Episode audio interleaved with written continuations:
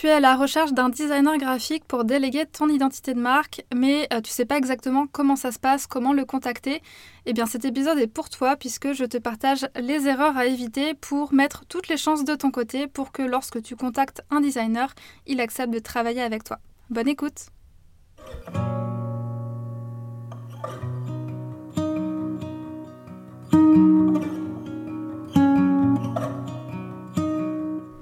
Bienvenue sur le podcast Balade créative, le podcast qui te donne des conseils en stratégie et identité de marque pour faire grandir ton entreprise. Je suis Julie, je suis designer de marque et mentor. J'aide les entreprises de produits physiques à se démarquer dans un marché saturé et à captiver leur public cible grâce à une image de marque stratégique et poétique pour qu'elles puissent développer leur marque et avoir un plus grand impact sur le monde. Et grâce à mon programme The Design Flow, j'accompagne les designers de marque à se positionner en experts, à mettre en place un processus de création fluide pour collaborer sereinement avec leurs clients et ainsi vivre pleinement de leur activité. Je t'emmène avec moi un mardi sur deux pour te partager mon expertise afin que tu puisses développer ton image de marque et je partage également mon quotidien d'entrepreneur et les coulisses du studio en toute transparence. Avant de commencer, je t'invite à t'abonner sur la plateforme de podcast de ton choix pour ne manquer aucun épisode.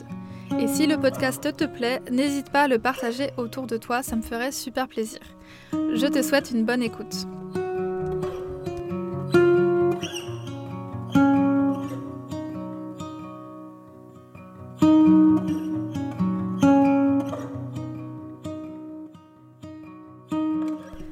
Bonjour à tous, je suis ravie de vous retrouver dans ce nouvel épisode de podcast qui va particulièrement s'adresser aux marques qui veulent euh, déléguer leur identité de marque, qui veulent contacter un designer et euh, qui savent peut-être pas trop comment faire, qui veulent en tout cas euh, mettre toutes les chances de leur côté pour que bah, leur candidature euh, soit acceptée par le designer et surtout éviter bah, de faire des bêtises, d'oublier de, faire des choses, etc. Donc voilà, si c'est ton cas, eh bien cet épisode est fait pour toi. Donc dans cet épisode, je vais te partager quelques prérequis, quelques conseils qui sont issus de mon expérience, issus des différentes demandes de collaboration que j'ai pu recevoir et l'idée, c'est que bah, ces conseils, ils valent euh, bien évidemment pour tous les designers que tu contactes, mais ils sont d'autant plus importants à respecter si tu contactes un designer qui est en activité depuis plusieurs années, qui accepte peu de clients à l'année et qui sélectionne surtout bah, les clients avec qui il travaille. Donc ça, c'est mon cas aujourd'hui. Euh, j'accepte seulement une dizaine de clients par an, ce qui fait que je suis assez sélective dans les demandes que je reçois parce que je veux m'assurer que les clients qui travaillent avec moi soient pleinement investis et motivés. Et je sais qu'il y a plein d'autres designers qui fonctionnent de la même manière. Donc voilà, c'est pour ça que j'avais envie de, créer cet épisode pour que tu puisses de nouveau euh, t'assurer en fait, en tout cas mettre toutes les chances de ton côté pour que le designer que tu contactes euh, soit intéressé pour travailler avec toi. Mais avant de partager les 5 erreurs à éviter, euh, je vais te parler un petit peu plus de mon expérience par rapport aux demandes que j'ai reçues. Donc moi, ça fait 4 euh, ans et demi que je suis designer indépendante et ce qui fait que j'ai reçu un bon nombre de demandes de devis. Et forcément, dans l'eau, bah, j'ai reçu des demandes qui n'étaient pas toujours très pertinentes, euh, qui ne donnaient pas forcément envie de travailler avec ces personnes, même si leur projet, je le trouvais très intéressant, très sympa et même des fois des demandes qui donnaient juste pas envie de répondre parce que euh, la manière dont c'était amené, la manière dont on m'envoyait un message euh, faisait en fait que j'avais pas envie de répondre parce qu'on sentait que la personne n'était pas pleinement impliquée. Et donc j'ai regroupé ces erreurs en, on va dire, cinq catégories différentes que je vais te partager tout de suite. Mon objectif, c'est bien évidemment bah, que tu prennes connaissance de ces erreurs pour t'éviter de les faire, de les reproduire, euh, que tu évites aussi de perdre ton temps à contacter un designer qui finalement ne correspond pas exactement à ce que tu recherches, et surtout bah, que tu mettes toutes les chances de ton côté pour que le designer que tu contactes accepte de travailler avec toi. Donc c'est parti. Alors la première erreur, c'est de ne pas faire de recherche sur le designer. Ça, c'est quelque chose qui est assez rédhibitoire pour moi. C'est quand je sens que la personne euh, me contacte, mais qu'elle ne s'est pas du tout renseignée ou alors très peu sur ce que je faisais. Donc vraiment, avant d'écrire à un designer pour lui demander un devis, lui demander un appel découverte, des renseignements ou que sais-je, assurez-vous vraiment de vous renseigner sur l'entreprise. Euh, bien souvent, les designers euh, prennent le temps de faire un site internet qui est complet, qui va présenter leurs offres, leur façon de travailler, parfois leur prix.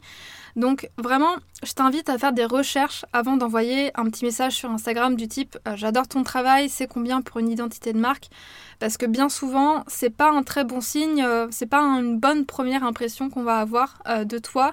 Donc vraiment, assurez-vous de vous renseigner un minimum et au-delà de ça, au-delà de montrer au designer que tu t'es bien renseigné sur son travail et sa manière de travailler, ça va toi te permettre de t'assurer que la personne que tu contactes répond bien à tes besoins, répond bien à tes attentes, puisque bah, chaque designer a sa manière de travailler, sa vision de l'image de marque, son style graphique.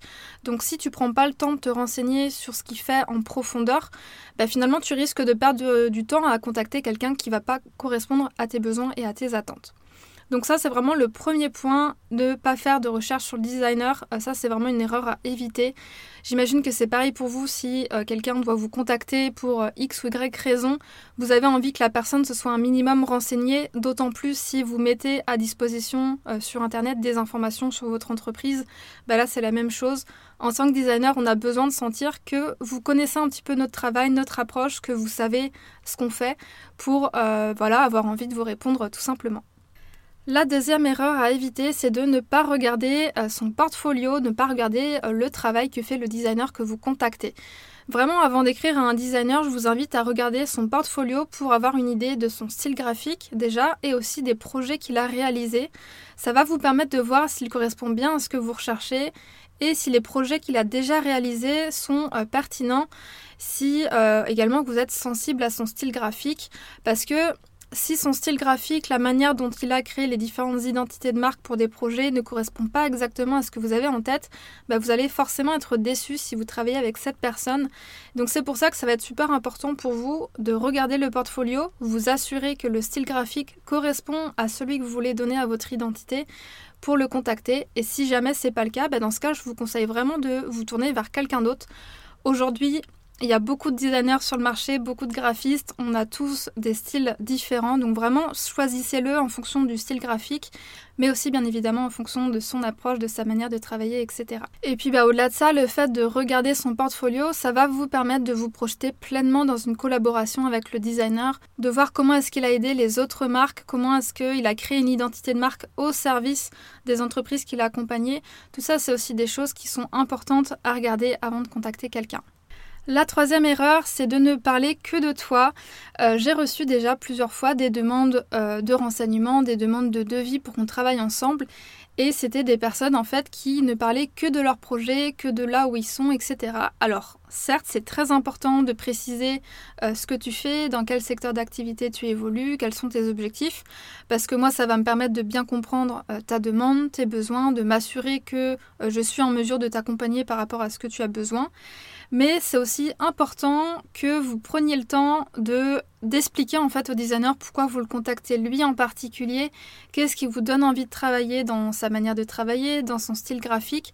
Ça, c'est des choses qui vont être importantes parce que euh, c'est ce qui va aussi nous donner, nous, envie de travailler avec vous, tout simplement. Parce que, bah, je le rappelle, euh, même s'il y a un client et un prestataire, c'est une collaboration, c'est quelque chose que l'on fait ensemble et il faut que les deux parties, entre guillemets, soient passionnées et toutes les deux envie de travailler ensemble. Euh, par exemple, quand je reçois des demandes et qu'il y a la question que je pose qui est de qu'est-ce qui te donne envie de travailler avec le studio, on me répond simplement, voilà, j'aime ton style graphique bah, je trouve que c'est un peu maigre comme réponse. En fait, l'idée, c'est pas bien évidemment de lancer des fleurs au designer, mais euh, c'est simplement d'expliquer au designer ce qui fait que l'on aime euh, dans son travail en particulier, qu'est-ce qui fait précisément qu'on a envie de travailler avec lui et personne d'autre? Ça, c'est des choses qui sont super importantes pour nous en tant que designer parce qu'on se dit, ok, donc la personne est vraiment motivée à travailler avec moi parce qu'elle aime mon approche, elle aime mon style graphique, elle aime peut-être ma personnalité. Et vraiment, je vous assure que quand on reçoit un mail où on sent que la personne est très motivée à l'idée de travailler avec nous, qu'elle aime beaucoup notre style graphique, que ce qu'on a fait pour X ou Y projet, ça l'inspire, ça lui donne envie de travailler euh, avec nous, bah, c'est des choses qui sont super gratifiantes et qui nous donnent d'autant plus envie de répondre à la personne et de travailler avec elle. Donc vraiment, euh, Parlez de vous, parlez de votre projet, c'est très bien, mais n'oubliez pas aussi d'expliquer au designer pourquoi est-ce que vous le contactez lui en particulier, qu'est-ce qui fait qu'il sort du lot par rapport aux autres designers, tout ça c'est des choses importantes à mettre dans votre message. Ensuite, la quatrième erreur à éviter, c'est d'envoyer bien évidemment un message copier-coller.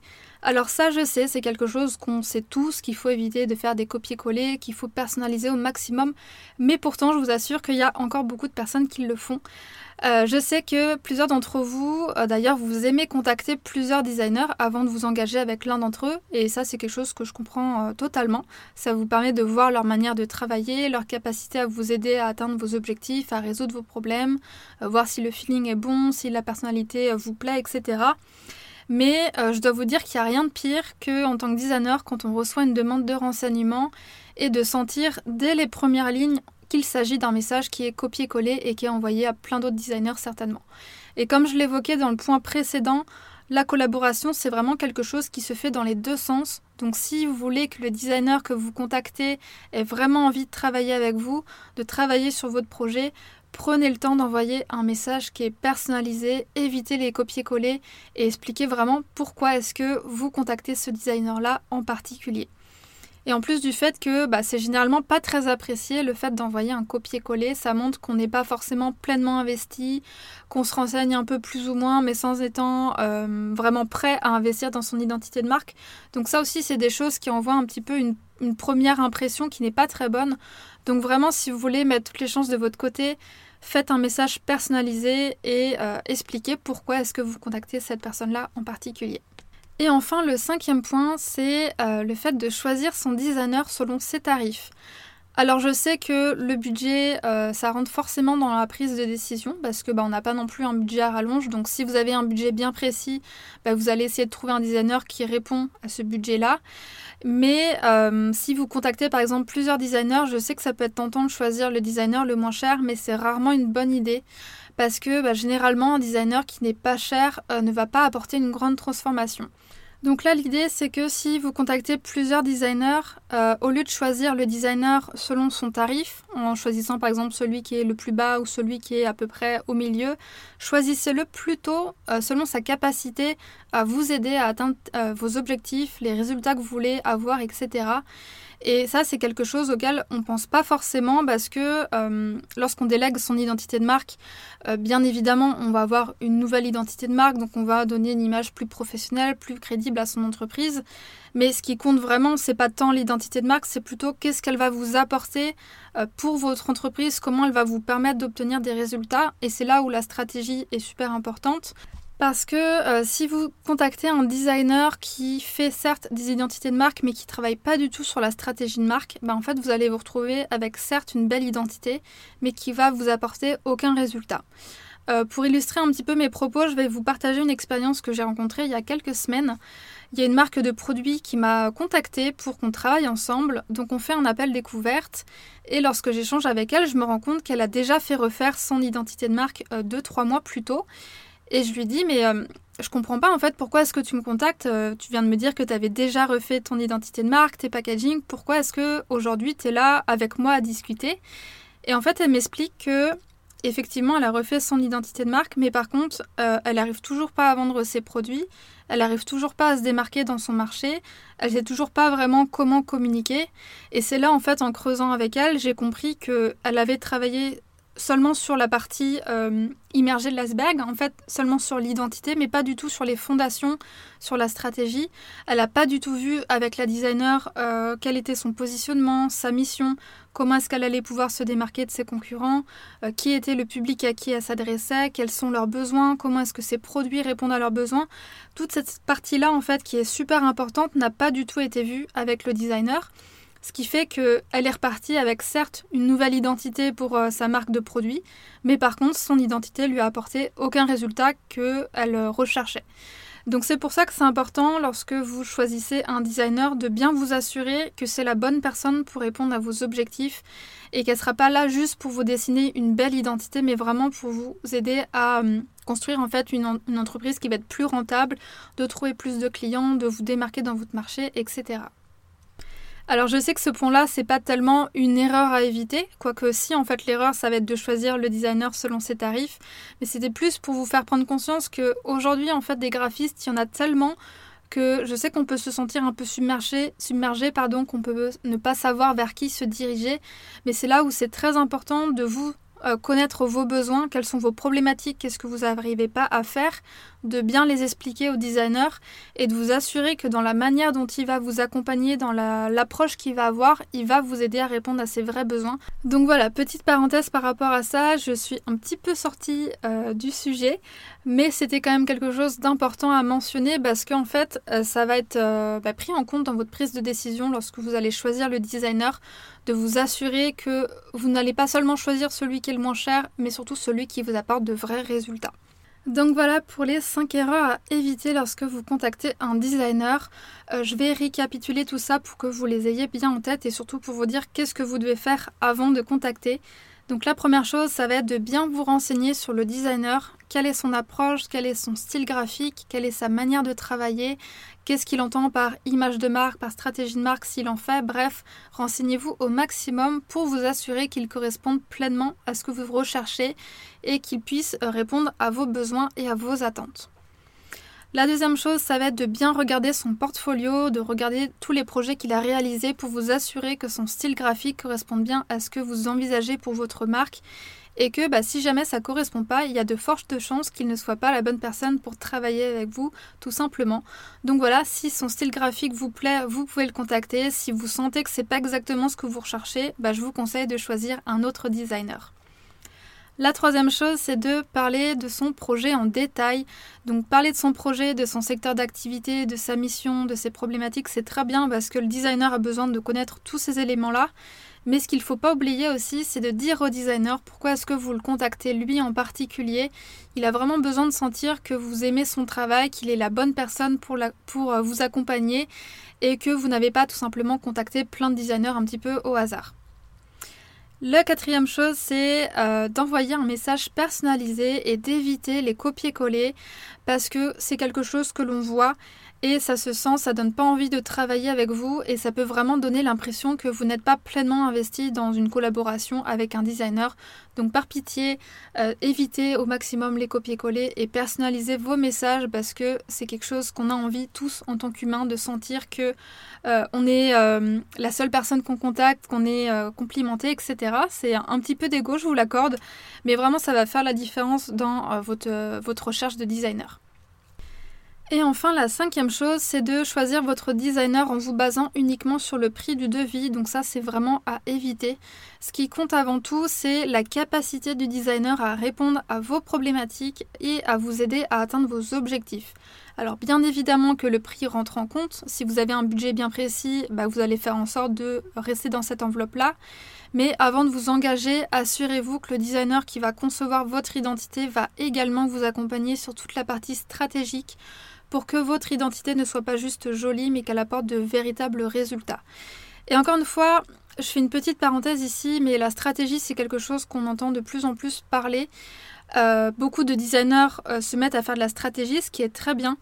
Mais euh, il y a plusieurs manières de faire de la stratégie. Donc encore une fois, renseignez-vous bien sur la personne à qui vous envoyez un message. Regardez bien les témoignages clients. Regardez bien comment est-ce qu'il parle de stratégie. Parce que il y a tellement de manières de faire du design comme il y a tellement de manières de faire de la stratégie et donc faut vraiment que euh, le designer que vous contactez fasse ça euh, bien, tout simplement. Donc voilà pour cet épisode, j'espère qu'il vous aura été utile, qu'il vous permettra de vraiment bien savoir comment euh, contacter un designer, quoi faire surtout avant de le contacter. Euh, n'hésitez pas à le partager autour de vous si l'épisode vous a plu et surtout si vous connaissez d'autres entrepreneurs qui euh, vendent des produits et qui veulent aussi retravailler leur identité de marque et qui sont à la recherche de designers parce que ça pourrait leur être utile bah, de savoir un petit peu qu'est-ce qu'il faut faire et qu'est-ce qu'il ne faut pas faire. Et puis bah, bien évidemment, euh, si vous êtes dans cette démarche de recherche de designer pour retravailler toute votre image de marque et que mon approche, ma manière de travailler et mon style graphique vous plaît, bah, je vous invite à déposer euh, votre candidature à l'adresse studioki.com/contact. Donc le lien sera dans la description pour réserver votre place avant la fin 2022. Puisque voilà, comme je le disais, j'accompagne peu de clients à l'année, donc euh, si vous voulez qu'on travaille très prochainement sur votre identité de marque, je vous invite à ne pas trop tarder à me contacter puisque l'agenda se remplit petit à petit.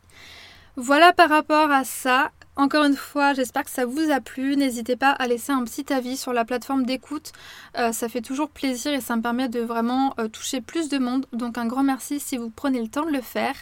Je vous souhaite une belle journée, de bonnes vacances si jamais vous êtes en vacances et je vous dis à très bientôt pour un prochain épisode.